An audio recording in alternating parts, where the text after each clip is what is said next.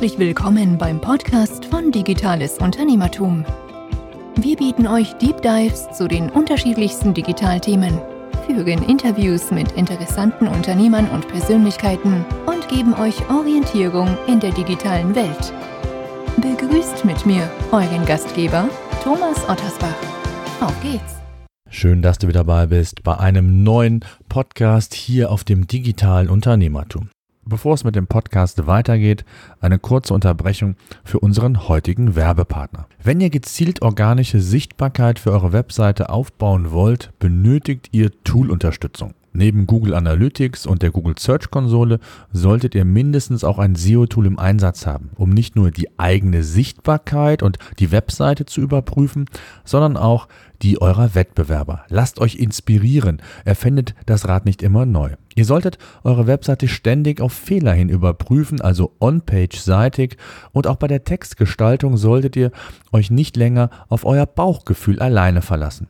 PageRangers bietet euch alle relevanten SEO-Analysen und unterstützt euch auch dabei, mit Hilfe verschiedener Recherche- und Benchmark-Analysen den perfekten Textinhalt zu kreieren. Am besten meldet ihr euch heute unverbindlich für einen 14-tägigen Test an und lasst euch von einem PageRangers Consultant einen Workflow aufzeigen, wie ihr mehr Sichtbarkeit mit eurer Seite aufbauen könnt. Wenn ihr Interesse haben solltet, einfach am besten anmelden unter seosenf.de slash seotool. Und für alle, die das Tool buchen wollen, gibt es auch noch einen Gutscheincode mit SEOsenf15 bekommt ihr 15% Lifetime, also solange ihr Kunde seid, also 15% Nachlass auf den monatlich zu zahlenden Tarif. Ich kann PageRangers nur empfehlen, testet es, ihr werdet überrascht sein. Heute geht es in unserem neuen Format, dem digitalen Schreibtisch, ein Format, was immer mal wieder sonntags, vorzugsweise auf unserem YouTube-Kanal ähm, vom digitalen Unternehmertum erscheint, immer mal wieder aber auch Ausgaben, ich einfach von denen ich glaube, dass sie auch wirklich ein breites Publikum, Spektrum verdient haben, hier im Podcast mit euch teilen möchte. Und heute haben wir ein Thema hier beim digitalen Schreibtisch, was alle Unternehmen betrifft, und zwar die Mehrwertsteuersenkung von 19 auf 16 Prozent beziehungsweise beim ermäßigten Steuersatz von 7 auf 5 Prozent. Ich kommentiere in dem Video meine Meinung.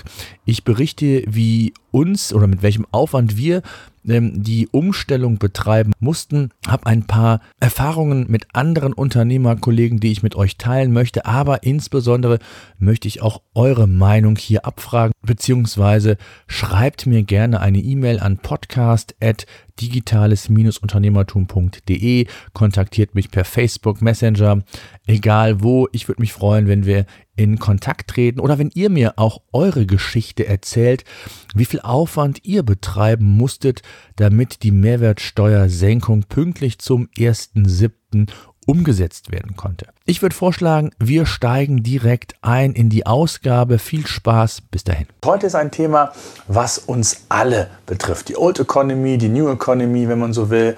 Äh, es geht um die Mehrwertsteuersenkung und welchen Sinn oder Unsinn letztendlich diese Maßnahme im gesamten Konjunkturpaket der Bundesregierung hat. Das ist ja nicht nur die Mehrwertsteuersenkung, es werden Familien unterstützt, es geht in den Bereich Strom rein. Die Deutsche Bahn hat entsprechend neues, frisches Kapital bekommen.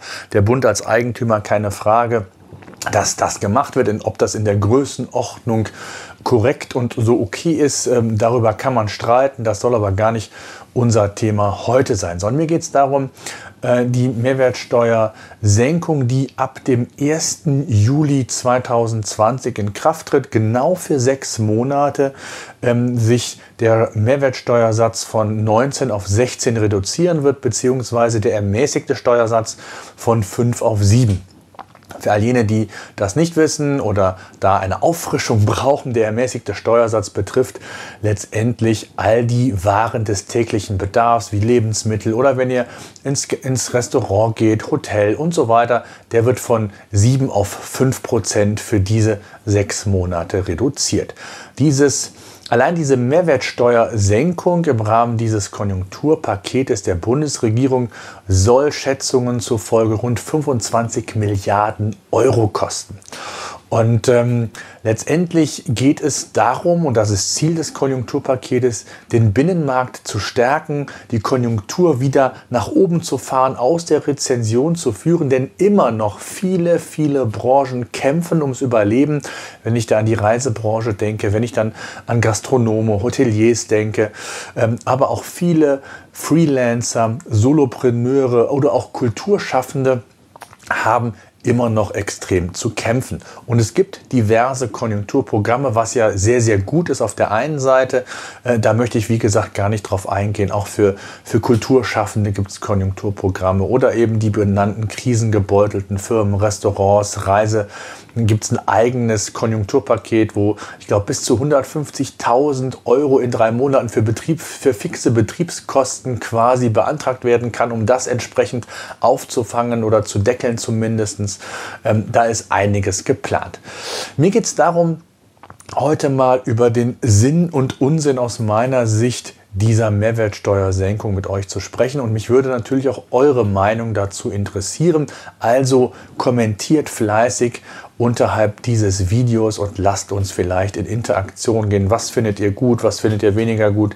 Wie seht ihr die Mehrwertsteuerreduzierung? Bevor wir aber so ein bisschen einsteigen, schauen wir uns mal die Umsatzsteuerveränderung seit Einführung des Steuersystems an. Eine ganz spannende Übersicht, wie ich finde die zeigt, dass die einzelnen Mehrwertsteuersätze gar nicht so lange ihre Gültigkeit hatten. Also angefangen 1. Januar 1968, sechs Monate, galt zunächst der Regelsteuersatz von 10%, der ermäßigte von 5%. Dann ging es um 10 Jahre weiter bis 1977, 11 und 5,5%. Ihr seht es, 9 Jahre und 6 Monate dann beispielsweise von 83 bis 92 und zuletzt von, vom Januar 2007 bis ja eben zum 30.06.2020 ähm, galt der Mehrwertsteuersatz von 19% bzw. 7% und dieser wird jetzt für sechs Monate ausgesetzt und eben um die besagten Prozentpunkte reduziert. Und ähm, als ich das hörte, war ja sehr viel in den Medien zu hören. Was soll das? Allein die Umstellung. Bei der letzten Mehrwertsteuerumstellung ähm, hat man von vielen Seiten gehört, hat es äh, Monate, wenn nicht sogar Jahre gedauert, bis die Umstellung erfolgt ist.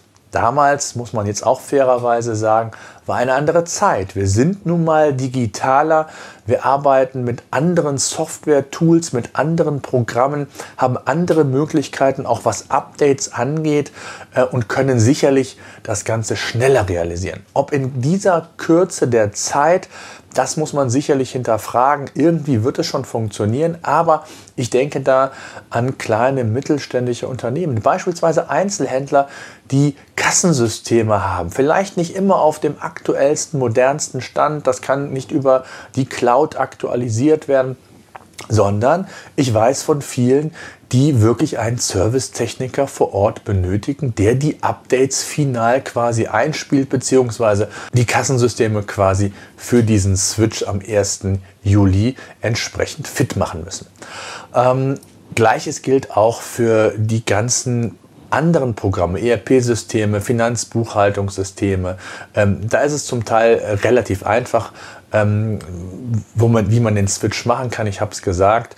Ähm, aber es geht auch den Fall wie wir mit unserem Unternehmen. Wir nutzen keine herkömmliche Finanzbuchhaltungslösung, sondern wir haben ein völlig eigenständig entwickeltes ähm, System hier, weil wir eine hohe Anzahl an monatlichen Rechnungen ähm, stellen müssen. Und das muss teilweise automatisiert werden. Ansonsten könnten wir das gar nicht mit unserem kleinen Unternehmen, wir sind zehn Leute, könnten wir das gar nicht handhaben, beziehungsweise benötigen wir oder würden wir entsprechend mehr Power in der Buchhaltung benötigen. Das heißt also, aufgrund dieser Kürze, die ja uns nur zur Verfügung bleibt, ist das Ganze natürlich extrem schwierig auf den Weg zu bringen. Ich nehme das Video ein paar Tage vor der Umstellung auf, knapp zwei Wochen, um genau zu sein. Und da ist noch nicht hundertprozentig uns kommuniziert worden, wie die Umstellung genau zu erfolgen hat. Wir haben Laufzeitverträge, die über sechs beziehungsweise zwölf Monate gehen, manchmal auch sogar länger. Und da ist ja die Frage, wenn zu einem Monatsvertrag äh, oder ein, ein, ein Laufzeitvertrag zwölf Monate geht, wie wird das gehandhabt? Ist das Rechnungsdatum relevant, äh, die Leistungserbringung und letzteres ist wohl der Fall? Das heißt, äh, da sind Fragen offen, muss das Ganze abgegrenzt werden für die sechs Monate, wie sieht es danach aus? Was ist bei den Kunden, die im Voraus zahlen, weil sie sich noch einen Nachlass mitnehmen?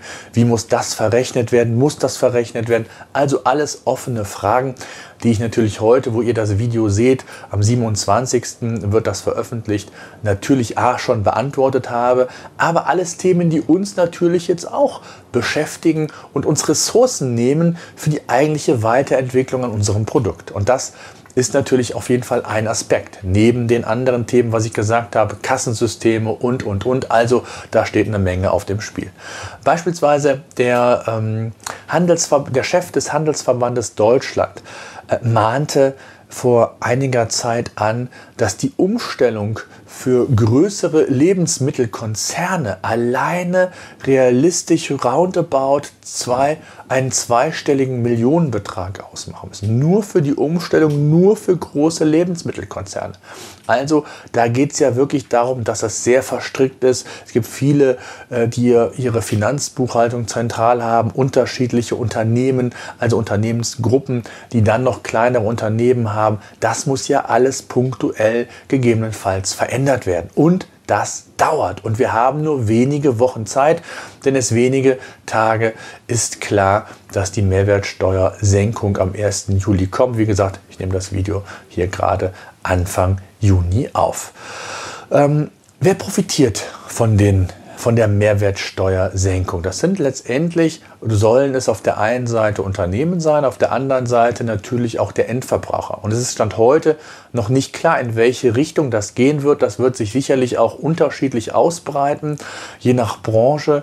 Ähm, der Endverbraucher, der, ich sag jetzt mal, 3% bzw. 2% einsparen könnte, die Frage ist, wird das tatsächlich von den Unternehmen an den Endverbraucher weitergegeben? Einfach mal eine ganz einfache Beispielrechnung.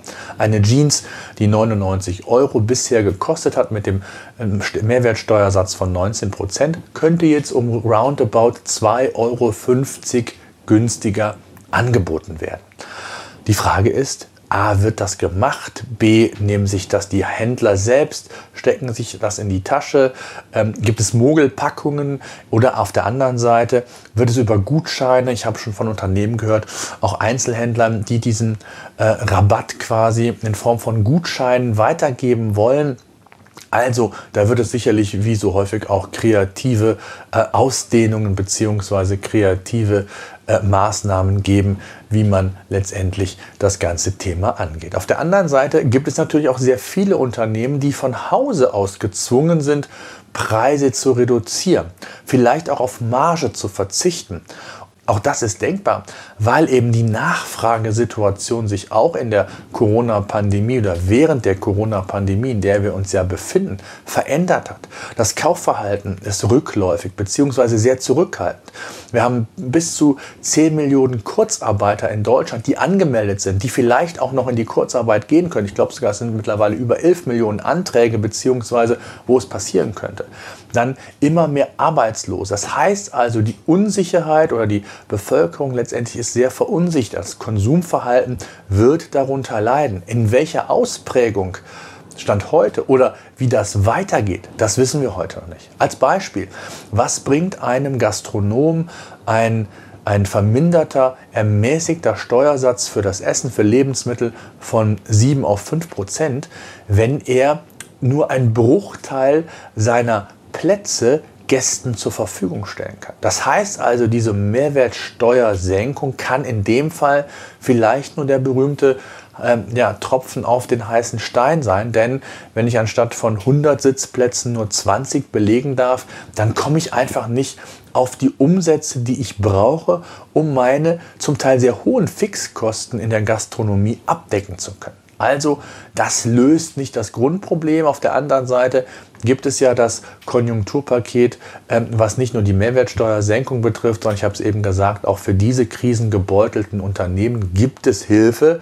Die große Frage wird sein, ist diese Hilfe ausreichend, in einem ausreichenden Maße vorhanden und kann man damit die Zeit der Corona-Pandemie wirklich überbrücken. Und das kann heute noch keiner abschätzen, wie lange Gastronome, wie lange Hoteliers beispielsweise ihre ähm, Liegenschaften, ihre Geschäfte äh, nicht mehr, nicht 100% auslasten dürfen. Alles Fragen, die wir Stand heute nicht beantworten können. Und wenn ihr mich fragt, und das vielleicht zum Schluss, ähm, ob die Mehrwertsteuersenkung in der Form lohnenswert ist, würde ich sagen, aus meiner Perspektive, auch aus dem, was ich an, an Stimmen mitbekommen habe, nein zumindest nicht in dieser Kürze beziehungsweise mit dieser Laufzeit. Also das Ganze vielleicht über ein Jahr, über anderthalb Jahre auszudehnen, ähm, wäre vielleicht eine sinnvollere Maßnahme. Oder den Unternehmen, ich weiß, es ist zum Teil akuter Zeitdruck, aber mehr Zeit zu geben. Ich bin sehr gespannt, ob das alles reibungslos, dieser Switch funktioniert hat. Und wie gesagt, wie bei uns auch, es müssen Ressourcen verschoben werden. Irgendwie wird es funktionieren. Wir müssen es ja, es, es muss funktionieren, weil weil wir weiter Rechnungen und das Umsatz generieren wollen.